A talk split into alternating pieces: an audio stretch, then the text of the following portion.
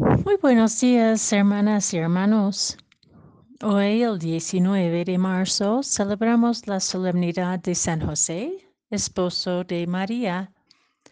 La primera lectura es del segundo libro de Samuel, capítulo 7, versículos 4 y 5, 12 a 14 y 16. La segunda lectura es de la carta a los Romanos, capítulo 4, versículos 13, 16 a 18 y 22. Y el Evangelio es de San Mateo, capítulo 1, versículos 16, 18 a 21 y 24. Jacob engendró a José, el esposo de María, de la cual nació Jesús, llamado Cristo. Cristo vino al mundo de la siguiente manera. Estando María, su madre, desposada con José y antes de que vivieran juntos, sucedió que ella, por obra del Espíritu Santo, que estaba esperando un hijo. José, su esposo, que era hombre justo, no queriendo ponerla en evidencia, pensó dejarla en secreto. Mientras pensaba en estas cosas, un ángel del Señor le dijo en sueños, José, hijo de David, no dudes en recibir en tu casa a María, tu esposa, porque ella ha concebido por obra del Espíritu Santo. Dará a luz un hijo que y tú le pondrás el nombre de Jesús, porque él salvará a su pueblo de sus pecados. Cuando José despertó de aquel sueño, hizo lo que le había mandado el ángel del Señor. El Papa Francisco denominó este año 2021 el año de San José, conmemorando 150 años desde que fue declarado patrono de la Iglesia Universal. Su carta apostólica del 8 de diciembre del año pasado está llena de reflexiones sobre José, esta figura entrañable, discreta y misteriosa que nos ayudan a encontrar su significancia para nuestros tiempos. José sigue siendo vigente como modelo, no solo ni exclusivo de, de un padre, sino de un discípulo, modelo de un contemplativo, de un justo que camina humildemente con su Dios. Es en este contexto que medito la liturgia de hoy. El Evangelio nos dice que José fue un hombre justo. Ser justo es ser una persona firme en la fe que espera contra toda esperanza, como dice San Pablo en la segunda lectura. La justicia no es fruto de la ley, de simplemente cumplir los deberes que dicta la ley. Pues si fuera así, José tuviera que denunciar a María por quedarse encinta antes de que comenzaba su convivencia como casados.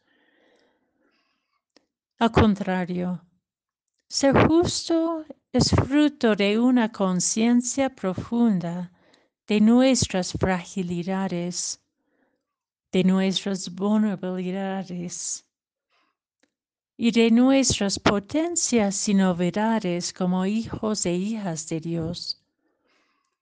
Es decir, cuando miramos a nosotros mismos y a nuestras hermanas, nuestros hermanos, tal que reconocemos que el amor no depende de nuestras perfecciones ni de nuestros egocentrismos e intereses mezquinos, reconoceremos también que nuestra autoridad no puede ser violenta, pues tener autoridad, asumir una responsabilidad para con otra persona, sea en familia, en comunidad, en gobierno o en la iglesia, es un acto de amor que desea dar vida al otro y a la otra.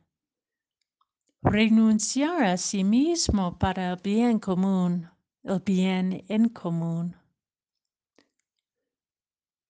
Cuando medito la figura de José, veo una persona enraizada en la gracia de la fe, pues con la fe todo es gracia dice San Pablo.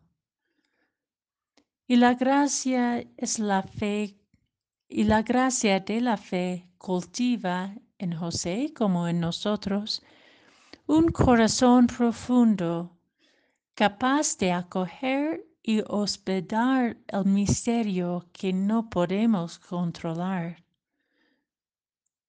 Hospedar el misterio de Dios de la vida y de Dios en la vida del otro y de la otra, de Dios en la propia vida.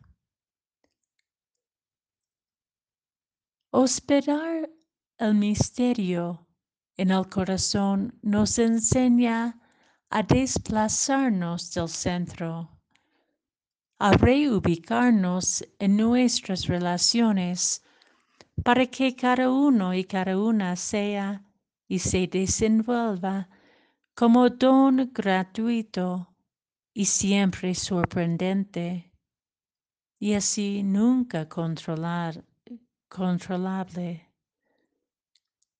Hospedar el misterio y desplazarnos del centro deja espacio abierto para acoger al reino, donde Cristo aparece en nuestra puerta en nuestra mesa, en la intimidad de nuestras relaciones, en la apertura a nuestras diferencias como lugar privilegiado de novedad y mayor libertad. Cuando nos silenciamos en la humildad ante el misterio, como José, seremos capaces de acoger a los mensajeros de Dios, a los ángeles, en nuestros sueños, en lo hondo de nuestra contemplación de la vida, incluso en nuestra contemplación de la muerte. Atentos a esta presencia de Dios que camina con nosotros y nos acoge en nuestras vulnerabilidades, en nuestros sufrimientos, en nuestras liminalidades, podamos tomar decisiones consecuentes y exigentes en nuestra vida que nos responsabilizan en el amor y en la ternura. Podamos comprometernos con opciones fundantes que deslumbran la vida plena prometida, que sobrepasa nuestra pequeña vida, porque es para todas las naciones y todas las generaciones, aun las venideras desconocidas podamos apostar por la esperanza que supera toda esperanza. La firmeza de caminar humildemente con Dios, aun cuando significa desplazarnos a los márgenes y ser proféticos ante el abuso de autoridad y la violencia de, de la desigualdad nos mantiene perseverantes en el amor del corazón profundo que disipa todo temor e ilumina todo dolor, nos restaura la paz en nuestras vulnerabilidades. Todo es gracia cuando miramos con el corazón.